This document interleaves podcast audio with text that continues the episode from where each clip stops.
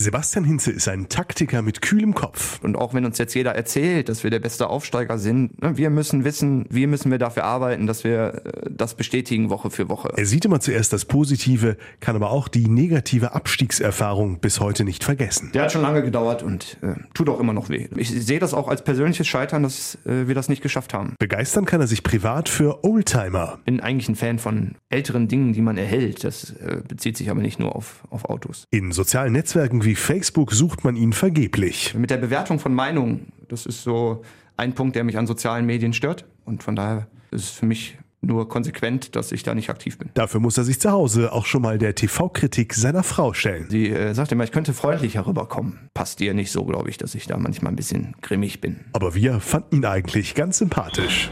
Löwenzeit, der BHC-Podcast. Präsentiert von Solinger Tageblatt und Radio RSG. Hallo am Montag, die Löwenzeit ist wieder da mit Thomas Rademacher aus der Sportredaktion des Solinger Tageblatts. Grüß dich. Ja, guten Tag allerseits. Ich bin Thorsten Kabitz von Radio RSG und wir feiern heute, Tom, ein kleines Jubiläum. Es ist tatsächlich schon Folge Nummer 20. Oh, das hatte ich gar nicht auf dem Schirm. Siehst du? Krass, wie lange wir schon aktiv sind. wir nullen, genau. Und auch jemand anders äh, hat heute was zu feiern. BRC-Kapitän Christian Nippes. Ja, er wird, äh, so hoffe ich, 31 Jahre alt, dass ich das korrekt im Kopf habe. Ich, ich hoffe, er wird auch noch 32, 33 und 34. Herzlichen Glückwunsch von uns. Ja, vorige Woche war Christian Nippes ja noch hier im Podcast-Interview, weil es bei ihm zeitlich nicht gepasst hat. Aber heute ist er endlich selber da. BRC-Cheftrainer Sebastian Hinze, hallo. Hallo. Löwenzeit. Unser Optimismus im Tippspiel vorige Woche wurde leider nicht belohnt. Der BRC hat am Samstag auch das dritte Aufeinandertreffen mit den Rhein-Neckar-Löwen in dieser Saison verloren. 20 zu 26 hieß es am Ende aus BRC-Sicht in Mannheim. 9 zu 15 der Pausenstand. Thomas, kann man tatsächlich sagen, dieses Spiel hat sich in der ersten Halbzeit schon entschieden? Naja, vorentschieden sicherlich, weil die Phase vor der Halbzeit, wo die Rhein-Neckar-Löwen 5-0 laufen, dann hinlegen, äh, ja doch sehr wehtat. Das heißt, eine 15 zu 9 Führung auswärts aufzuholen bei einem Top-3-Team äh, fällt natürlich schwer. Umso bemerkenswerter war die Reaktion direkt nach der Halbzeit mit einem, 4, mit einem eigenen 4 zu 0 Lauf, ähm, um dann nochmal ins Spiel zurückzukommen.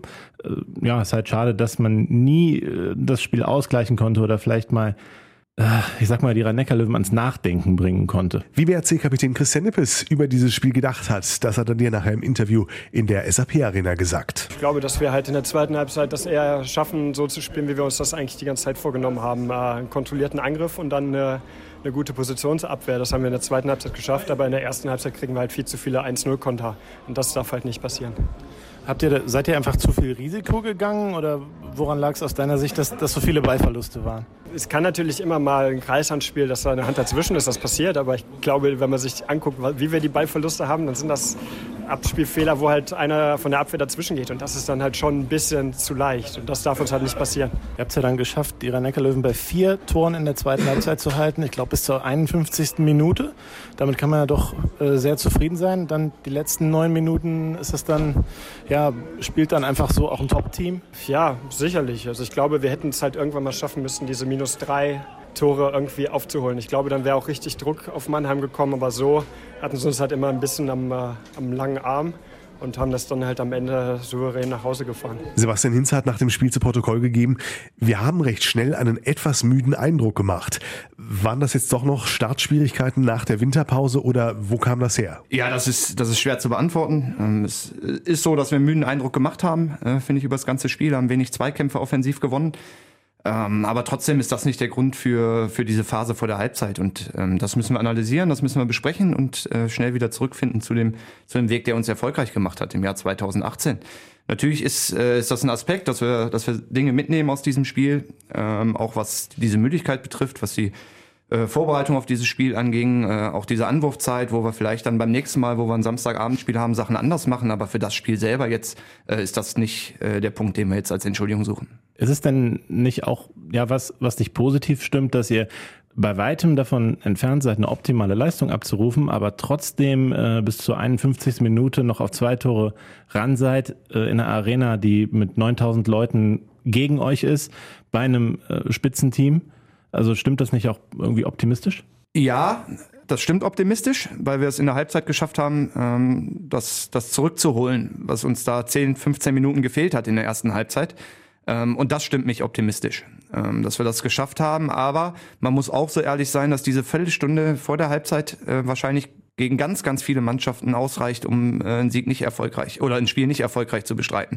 Ähm, das muss uns bewusst sein, dass das nicht nur gegen die Rhein-Neckar-Löwen dann nicht reicht, wenn wir äh, eine Viertelstunde so viele Ballverluste haben. Wenn man das vergleicht, wir haben bis zu dem Spiel 35 1-0 Konter bekommen in der ganzen Saison und bekommen jetzt fünf oder sechs gegen die Rhein-Neckar-Löwen. Ne? Also das ist vom Schnitt von 1,6 auf, äh, auf sechs Tore. Das darf uns nicht passieren. Also da werden wir keine Bundesligaspiele gewinnen können. Sind das denn Konzentrationssachen? Also diese individuellen Fehler? Ich glaube, dass wir uns immer bewusst machen müssen, wann wir jeden Gegner in der Bundesliga schlagen können. Und äh, dieses Bewusstsein haben wir, dass wenn wir äh, unsere, unsere Stärken einsetzen, äh, dass wir dann mit jeder Mannschaft mithalten können. Wir hatten in der Hinrunde, glaube ich, kein einziges Spiel, in dem wir chancenlos waren. Aber das muss uns immer bewusst sein, dass unsere Stärke in, in der Defensivarbeit liegt, im Tempospiel in beide Richtungen, also nach vorne äh, in der Überbrückung des Spielfeldes, aber auch nach hinten. Und dass wir einen sehr disziplinierten Positionsangriff brauchen, weil wir nicht von dieser individuellen Qualität leben, sondern äh, ja, von einer hohen Spieldisziplin im Angriff, äh, von der Breite, äh, von der Ausgeglichenheit im Kader. Äh, und dann müssen wir äh, es wirklich schaffen, gute Chancen zu kreieren, ich nenne es auch immer ganz gerne nervig zu spielen im Positionsangriff, ne, um dann es zu, äh, zu schaffen, dass wir wieder in unsere Abwehr kommen, weil das ist unsere große Stärke, dass wir da wirklich, glaube ich, äh, ins obere Drittel der ersten Liga gehören in diesem Bereich. Für die weitere Analyse hat Sebastian Hinz uns eben erzählt, wartet er noch dringend auf das komplette Videomaterial von Samstag. Warum das unter anderem ein immer wichtiger Faktor auch in der Taktikarbeit ist, darüber gleich noch mehr. Sebastian Hinze, bald 40 Jahre alt. Wenn wir jetzt mal 20 Jahre zurückspulen in die Anfänge des digitalen Zeitalters, wenn dir damals jemand gesagt hätte, im Jahr 2019 bist du erfolgreicher Trainer einer Handball-Bundesligamannschaft, was hättest du da gesagt? Ja, das wäre super. Doch, schön. Macht mir Spaß und hätte, glaube ich, vor 20 Jahren, da war ich 20, hätte ich gesagt, nehme ich. Aber dann kam das mit dem Nehmen doch vielleicht etwas schneller als gedacht, Tom, ne? In der Saison 2011-12 warst du ja noch der Jugendkoordinator des BRC. Dann kam plötzlich äh, die Anfrage drei Spieltage vor Schluss, vielleicht auch schon ein bisschen vorher, das wissen wir ja nicht, von den Profis, ob du das Team übernehmen möchtest, damals noch mit Christopher Kleven-Mohn. Ähm, war das eine Überraschung für dich? Ja, war eine extreme Überraschung und äh, auch keine einfache Entscheidung. Ähm, das äh, war drei Spieltage vor Schluss, das war auch in der Woche davor, dass ich angerufen wurde und zu einem Gespräch gebeten wurde. Dann hat sich an dem Abend das so rauskristallisiert, dass wir das für drei Spiele machen. Ähm, und es war aber auch da klar, dass das für drei Spiele und einfach eine, eine Hilfe sein soll, ein neuer Impuls. Ähm, und da war noch nicht absehbar, dass es auch über den Sommer hinausgeht. Wie hat sich das dann ergeben, dass es weiterging? Ja, auch relativ überraschend für mich, weil eigentlich ja äh, das auch schon geklärt war, wie ich dann, dann hinterher erfahren habe. Und dann ging es doch nochmal auf Trainersuche aufgrund dieser Geschichte in Gummersbach mit, mit Emir Kotagic. Dann gab es ein Gespräch mit mir, wo man mich gefragt hat, ob ich mir das vorstellen könnte, dann habe ich mir darüber Gedanken gemacht und habe dann vorgestellt, wie ich mir das vorstellen könnte. Das hat dann überzeugt, sodass man mir ein Angebot gemacht hat, ähm, was ich dann auch angenommen habe, damals noch in Kombination mit, äh, mit der Pfalz, wo ich dann auch weiter ähm, an der Schule vormittags die Sportstunden gegeben habe für die Handballer. Also das heißt, es war dir noch wichtig, ähm, auch im Nachwuchsbereich aktiv zu bleiben zu dem Zeitpunkt. Ja, und es war ja auch die, die Grundidee meiner Lebensplanung, die ich nicht direkt aufgeben wollte. Ähm, jetzt ist die Grundidee Profitrainer seit ein paar Jahren. Ähm, aber damals war die, war sie das definitiv nicht, sondern da war, war die Idee Jugendkoordinator äh, in Verbindung mit der Pfalz, ähm, mir da was aufzubauen. Das hat mir sehr, sehr viel Spaß gemacht und das wollte ich mir erhalten und war äh, der Pfalz auch sehr dankbar, dass sie ähm, ja im Prinzip mich äh, unterstützt hat in dem Weg. Du hast es ja eben schon gesagt, es war also nicht immer dein Ziel, irgendwann in der Bundesliga zu landen. Auch jetzt nicht zu dem Zeitpunkt, als du dann diese drei Spiele gemacht hast, hast du nicht gesagt, so, das will ich mal irgendwann regelmäßig machen. Nein, also ich hatte jetzt nicht als Berufsziel Profitrainer Bundesliga. Das kann man, glaube ich, auch nicht haben oder, oder Profitrainer zu sein. Es gibt einfach äh, ja auch nur 30 Jobs in Deutschland. Ne? Also das ist jetzt, glaube ich, kein Ziel, was man sich, was man sich setzen kann, sondern ähm, die Idee war, dass ich, dass ich weiter im, im Handballbereich äh, arbeiten möchte. Ähm, und das habe ich gemacht und jetzt ist es in diese Richtung gegangen. Ähm, aber ich habe da keinen Karriereplan, habe den auch immer noch nicht. Jetzt bist du in deiner siebten kompletten Saison mit dem BRC. Alle Zeichen deuten darauf hin, dass es die erfolgreichste sein wird. Ist es auch für dich die bisher schönste? Ach so, aus, aus meiner Sicht hat, hat jede Saison was Besonderes und es macht mir immer Spaß, einfach diese Herausforderung anzunehmen. Und natürlich ist es jetzt vom von den Ergebnissen, die wir geliefert haben und von dem, was an Euphorie entstanden ist, auch im letzten Jahr schon, ist es natürlich, ähm, nimmt man das wahr und es ist schön, ähm, aber trotzdem hat jede Saison gibt mir sehr, sehr viel und macht mir extrem viel Spaß, sonst würde ich diesen Job nicht machen. Was waren denn für dich die Höhen und Tiefen jetzt dieser sieben Jahre? Also die Höhen waren definitiv beide Aufstiege, ähm, die ich mit der, mit der Mannschaft oder mit den Mannschaften erleben durfte. Ähm, dann das Final Four war ein Riesenevent, ähm, hatte ich Gänsehaut, ähm, das hätte ich mir vorher auch gar nicht so eingestanden, dass das äh, so was Großes ist. Aber in dem Moment, wo man dann in der Halle stand, hat man schon gemerkt, äh, dass man da was richtig Großes erreicht hat äh, mit dem Verein. Und ja, Tiefen waren ganz sicher der Abstieg. Also du meinst den zweiten Abstieg, ne? Im ersten Ja, Jahr da den, wo ich in der Verantwortung, also in der, in der Verantwortung als Cheftrainer war, den meine ich ja. Der war, Ja. der hat schon lange gedauert und äh, tut auch immer noch weh. Das ist so. einfach auch, weil er ja eigentlich super drauf wart in dem zweiten Halbjahr. Ja, auch deshalb, ähm, aber auch weil es eine, eine persönliche Enttäuschung ist. Ne? Man, man nimmt sich auch als Trainer was vor und hat eine Idee, was man erreichen möchte.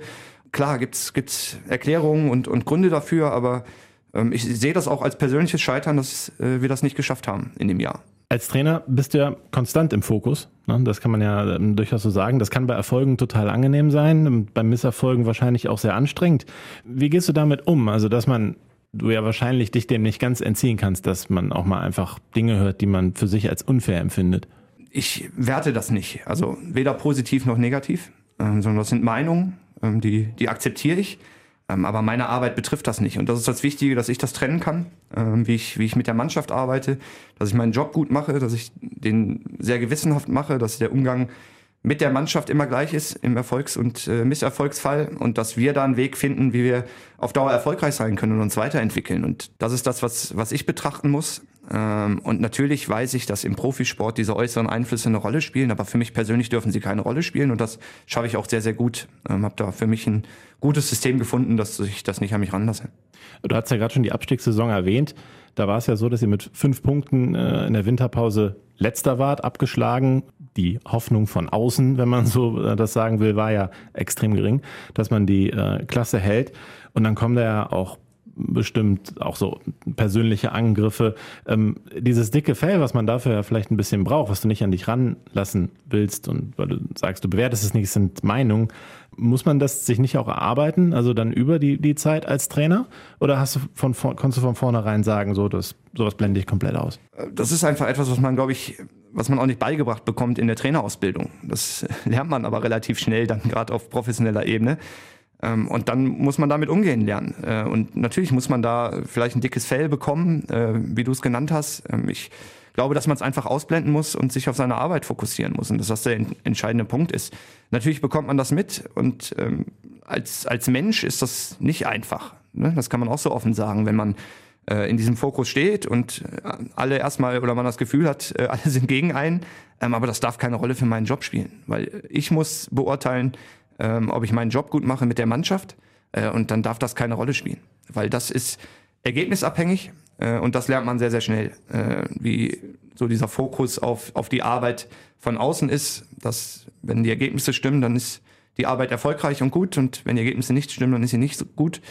Ähm, das ist normal und das, das weiß man und genauso bin ich auch, wenn ich als Fan irgendwo drauf gucke oder von außen. Aber ich bin jetzt in verantwortlicher Position als Trainer und dann muss ich das anders bewerten. Das heißt ja auch, wenn ihr jetzt dieses Jahr mit 14 zu 4 Punkten startet, wo ja dann logischerweise die Begeisterung sehr, sehr groß ist, da passiert es dir dann ja auch nicht, dass du in irgendeiner Form ja abhebst oder das äh, einfach zu positiv bewertest, weil du halt auch diese Entstehung äh, nur siehst, sag ich mal, die Entwicklung nur siehst. Ja, genau. Also es geht für mich, ich bin dann kein besserer Trainer oder fühle mich nicht als besserer Trainer, weil wir jetzt äh, gut dastehen in der ersten Bundesliga, sondern das ist das, was ich auch den Jungs versuche mitzugeben. Wir müssen jede Woche bewerten. Wir müssen gucken, was haben wir für, für Ziele in der, in der Weiter, äh, Weiterentwicklung der Mannschaft, die auch über Ergebnisse hinausgehen. Schaffen wir das? Ähm, wie soll sich unser Tempospiel entwickeln? Wie viel Ballgewinne wollen wir haben? Äh, welche Effektivität wollen wir im Angriff haben? Und äh, das können wir nicht jede Woche dann als Maßstab nehmen, das Ergebnis und, und die Werte, sondern wir müssen da eine, eine längerfristige Betrachtung haben. Ähm, was wir aber machen müssen, ist äh, aus jedem Spiel positive Dinge rausnehmen. Ähm, und ich bin ein Freund davon, dass wir unsere Stärken stärken, dass wir das aus jedem Spiel rausnehmen. Und das gibt's nach Siegen, das gibt's nach Niederlagen. Äh, und das müssen wir Woche für Woche tun. Und von daher dürfen wir uns nicht blenden lassen von Ergebnissen. Das ist ganz, ganz wichtig, äh, um, um sich weiterzuentwickeln.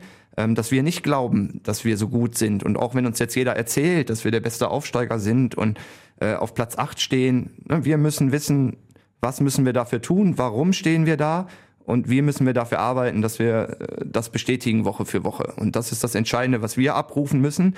Und natürlich freut es ein, wenn eine Euphorie entsteht und äh, wenn alle positiv darüber berichten. Aber das darf uns nicht beeinflussen. Kann man denn grundsätzlich sagen, macht es dir schon mehr Spaß, auch zu arbeiten auf Platz 8 als auf Platz 18? Ja, aber das hat auch sehr, sehr viel mit Planungssicherheit zu tun. Wenn wir, ne, wir wollen diesen, diesen Verein dauerhaft in der ersten Bundesliga etablieren und da ist für uns alle im Platz 8 äh, deutlich angenehmer in der, in der Phase der Entwicklung als im Platz 18. Rudelfunk. In der Vorbereitung auf die Interviews stöbere ich ganz gerne schon mal ein bisschen in den sozialen Netzwerken. Auf den Instagram- und Facebook-Profilen der BRC-Spieler findet man auch so einiges. Bei Sebastian Hinze war die Recherche kurz. Ich habe nicht wirklich was gefunden, äh, weil du so gut versteckt bist oder weil es äh, nichts zu finden gibt. Äh, weil es nichts zu finden gibt. Ich bin äh, WhatsApp bin ich aktiv, aber das ist ja, glaube ich, kein Social Media mehr. Bewusst nicht oder? ja, eine bewusste Entscheidung. Auch weil es dir so ein bisschen erspart sozusagen, dass du dann auch mit den Dingen, das heißt, du liest jetzt auch nicht die tausend Kommentarspalten durch, was da so über euch geschrieben wird irgendwo. Nein, das, das mache ich nicht, kann ich ja auch nicht, wenn ich keinen Account habe. Das ist natürlich auch ein bisschen Selbstschutz, vielleicht manchmal. Äh, aber natürlich ähm, frage ich auch mal auf einer Auswärtsfahrt, wie ist äh, der allgemeine Tenor. Ne? Nur ich tue mich halt äh, generell mit diesen sozialen Medien ein bisschen schwer. Ähm, aber da, das muss jeder für sich entscheiden, wie er, wie er damit umgeht. Und ich habe für mich die Entscheidung getroffen, dass ich, um es zu sagen, ich komme mit, äh, mit der Bewertung von Meinungen. Das ist so ein Punkt, der mich an sozialen Medien stört. Ähm, und von daher ist es für mich nur konsequent, dass ich da nicht aktiv bin. Spart ja auch Zeit, die man als Trainer brauchen kann. Ne? Du giltst als extrem akribisch in der Vorbereitung, Videoschnitte und Co., äh, um die Mannschaft taktisch einzustellen. Äh, gib uns mal so einen Einblick. Wenn jetzt so eine Woche beginnt, das letzte Spiel gerade hinter euch, das nächste vor der Brust, wie läuft die Woche dann ab? Wie viel investierst du erstmal in deine persönliche Vorbereitung auf den Gegner und dann für die Mannschaft? Also der, der, der Ablauf ist Samstag war das Spielabend. Ähm, Ich habe die Rückfahrt schon genutzt, um ein bisschen was vorzubereiten äh, auf dem, auf dem Laptop. Wir haben jetzt Internet im Bus, das ist ganz praktisch, dass ich da schon ein paar Sachen äh, schneiden konnte. Dann ist normalerweise der Tag nach dem Spiel, ähm, fange ich an mit der Analyse des Spiels, ähm, wo ich auch erstmal das Spiel nur gucke und, und mich selber analysiere, ähm, da auch Rücksprache halte mit, mit jemandem, der das Spiel auch geguckt hat, ähm, um, um da für mich auch im, äh, ein Stück immer einen Lerneffekt zu haben. Ähm, dann analysiere ich es für die Mannschaft, schneide ein paar Sachen zusammen, die, die auffällig waren. Und dann beginnt, äh, wenn ich damit fertig bin, das ist so, dann kann ich damit auch abschließen mit diesem Spiel. Ähm, dann beginnt die Vorbereitung auf den Gegner. Ähm, und da mache ich dann meistens vier, fünf Spiele, äh, die ich mir angucke, die ich, äh, die ich tagge. Ähm, und wo ich dann bis Dienstag, Mittwoch eigentlich fertig sein will, dass auch die Schnitte für die Spieler dann, äh, wo das dann auf zehn Minuten zusammengekürzt ist, das Wichtigste, ähm, dass die dann auch fertig sind. Die heutzutage technisch natürlich auch äh, mit den digitalen Möglichkeiten deutlich einfacher ist als vor, weiß ich nicht, 20, 30 Jahren, als man noch Videokassetten hin und her schnipseln musste. Äh, heißt aber auch für die Spieler, für dich auch ein höherer Druck, weil man stärker kontrollierbar, also die, die, das Mehr an Informationen, das Mehr an Möglichkeiten, ist Fluch und Segen gleichermaßen, oder? Sie, siehst du für dich vor allem die Vorteile? Äh, Für mich sehe ich die Vorteile, weil ich sehr, sehr gerne so arbeite. Ich äh, habe gern Informationen. Ähm, für mich ist es dann wichtig, die Informationen zu filtern für die Jungs. Ähm, was ist für sie wichtig? Was können sie äh, auch wirklich umsetzen? Ähm, was sind die Schwerpunkte, die wir verteidigen wollen, die wir angreifen wollen? Die muss ich ihnen klar machen. Und ich habe gerne ganz, ganz viele Informationen, ähm, ne, um auch im Spiel ähm, so, so Kleinigkeiten vielleicht voraussehen zu können. Von daher ist es für mich viel, viel mehr Segen als Fluch. Ähm, ich arbeite gern mit diesen Mitteln und ähm, versuche das wirklich so zu filtern, dass es für die Spieler auch, auch in Ordnung ist. Aber die Fülle an Informationen äh, sorgt ja dafür, dass du doch mh, extremst beschäftigt bist. Bleibt da noch Zeit fürs Privatleben?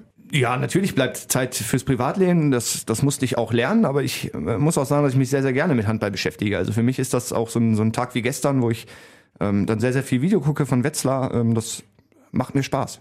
Wir haben gehört, du musstest deiner Frau bestimmte Zeitfenster nennen, in denen du dich mal nicht mit Handball beschäftigst oder kein Video machst. Ist da was dran? Ähm, ja, also es gab sicherlich mal eine Phase, wo es äh, extrem war bei mir und wo wir an einem Ablauf gearbeitet haben, der auch wieder ein bisschen Privatleben zulässt. Und das haben wir geschafft, ja.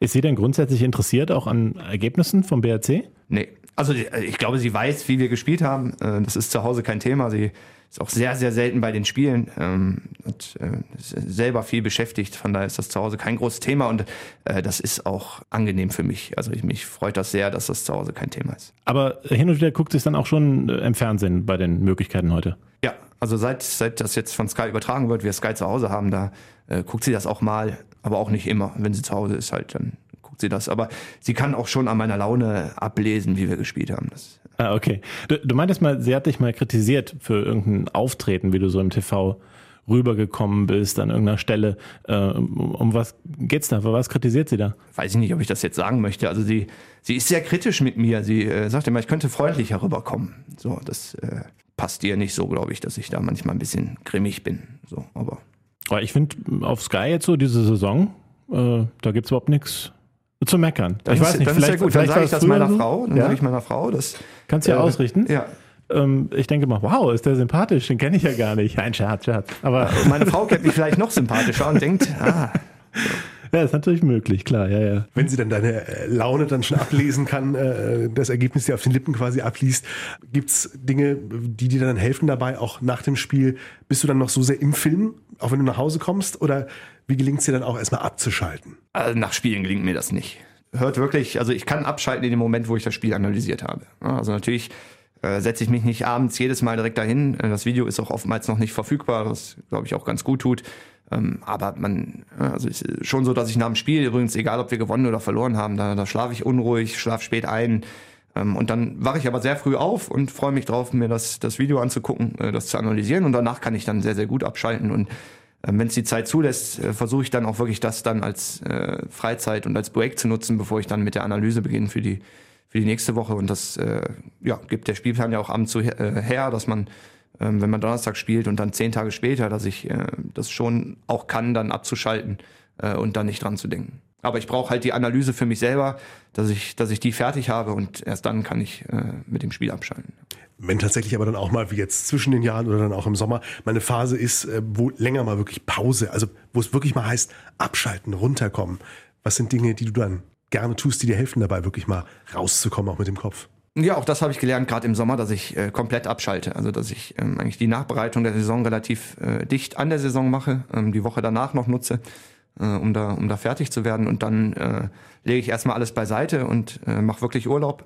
Ähm, mach dir meistens jetzt, da ich mit meiner Frau nicht zusammen Urlaub machen kann, sie ist Lehrerin, wir haben da äh, unterschiedliche äh, Urlaubszeiten, setze mich in den VW-Bus und äh, ja, mache einfach mal zwei Wochen Sachen für mich, denk nicht über Handball nach und das tut mir sehr, sehr gut. Der Hund ist dann auch dabei. Äh, die Hunde, ja, zwei Hunde sind's. Ja, die sind auch dabei.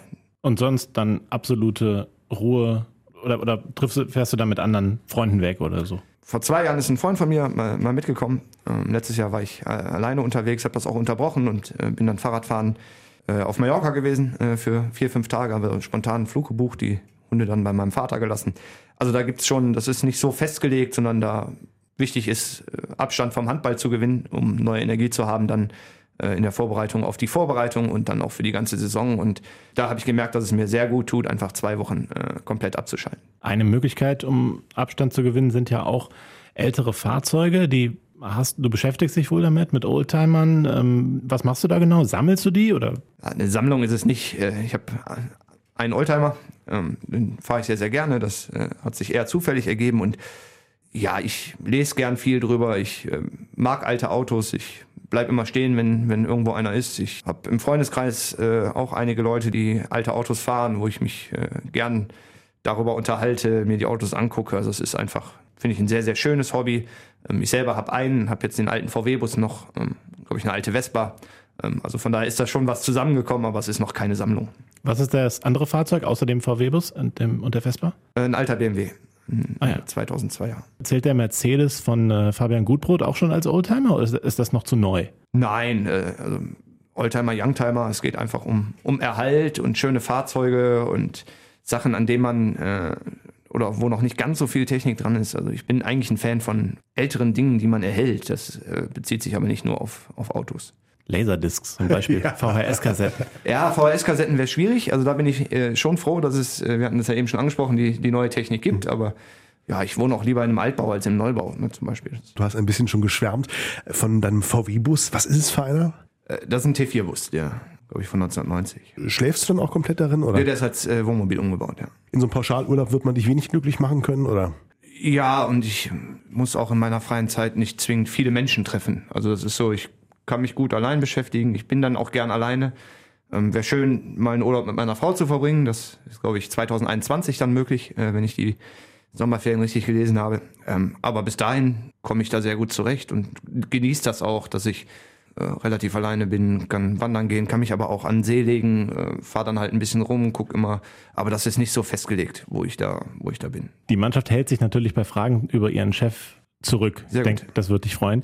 Äh, eine, eine Frage kam allerdings auf, äh, ob du dich als Rentner eine Pferderanch in Texas führen siehst. Erstmal, ist das so? Und zweitens, gibt's dazu eine Hintergrundgeschichte? Kommt wahrscheinlich von Spielern, die mich ein bisschen besser kennen und auch länger. Und in Texas nicht, aber äh, eine Pferderange mit vielen Hunden und relativ allein, wo man noch Bezug hat zu einer größeren Stadt, das könnte schon passieren. Ja.